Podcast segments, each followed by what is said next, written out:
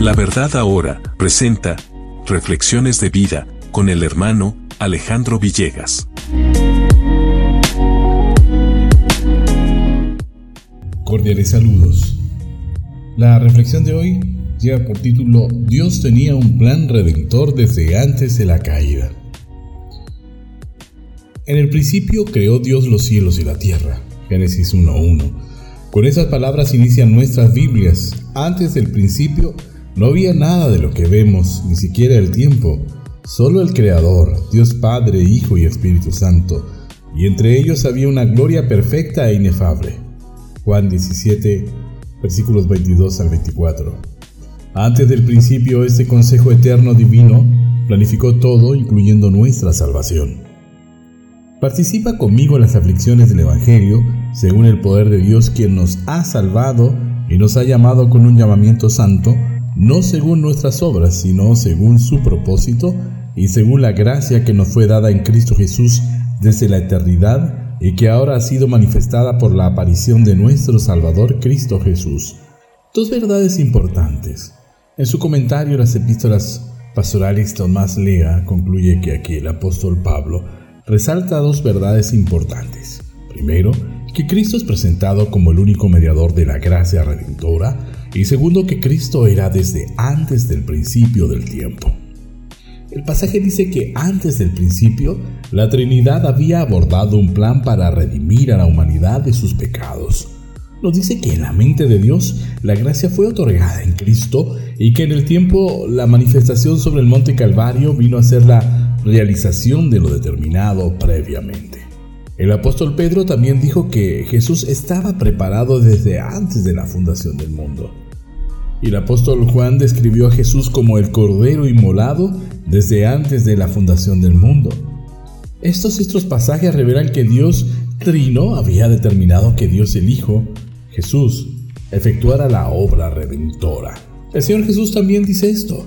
Repetidas veces declara haber recibido de parte del Padre la comisión de redimir y rescatar.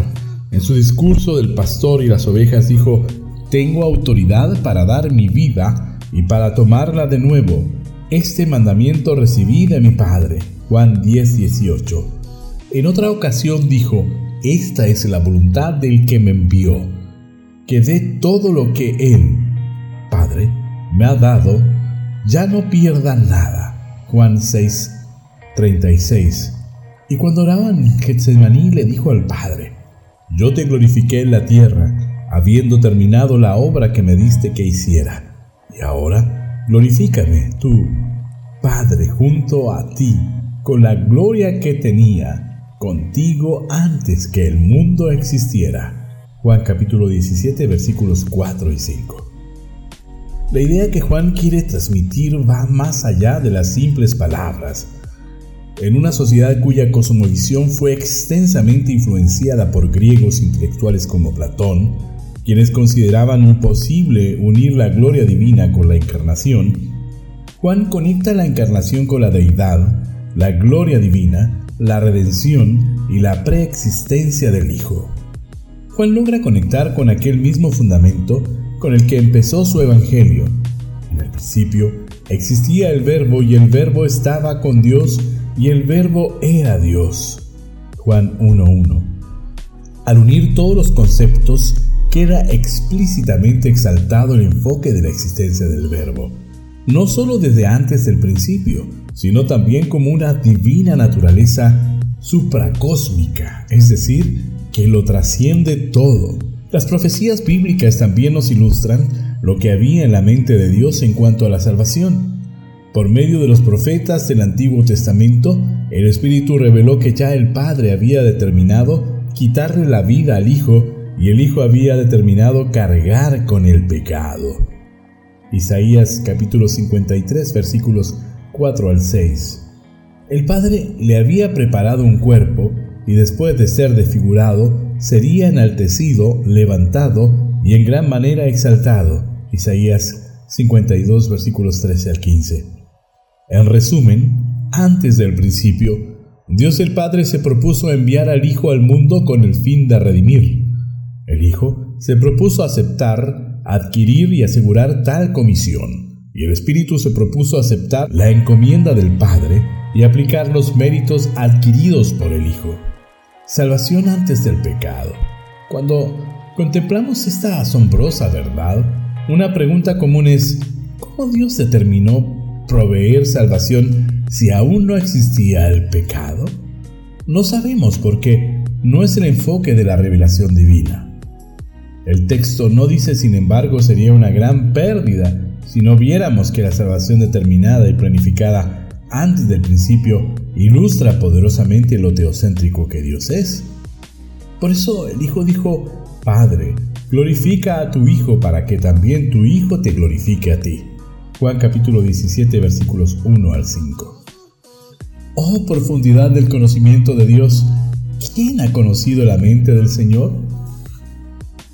Romanos 11, 33 y 34.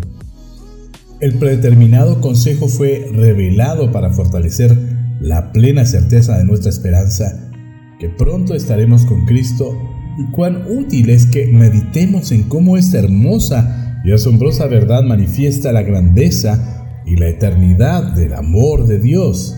Porque en esto consiste el amor, no en que nosotros hayamos amado a Dios, sino en que Él nos amó y envió a su Hijo como propiciación por nuestros pecados. Primera de Juan 4:10. Antes del principio, Dios nos amó y demostró este amor en la persona de Jesús en el monte Calvario. ¿Cómo no hemos de confiar y adorar a aquel que es soberano y conocedor de todo? ¿Cómo no alabar al Cordero que fue inmolado desde antes de la fundación del mundo? ¿Cómo no gozarnos en el Dios que trasciende el tiempo y todo lo creado? Él nos amó primero, nos amó antes del principio. Y de esta manera llegamos al final de esta reflexión. Que el Señor les bendiga y nos encontramos Dios mediante en una próxima ocasión. Hemos presentado Reflexiones de Vida con el hermano Alejandro Villegas.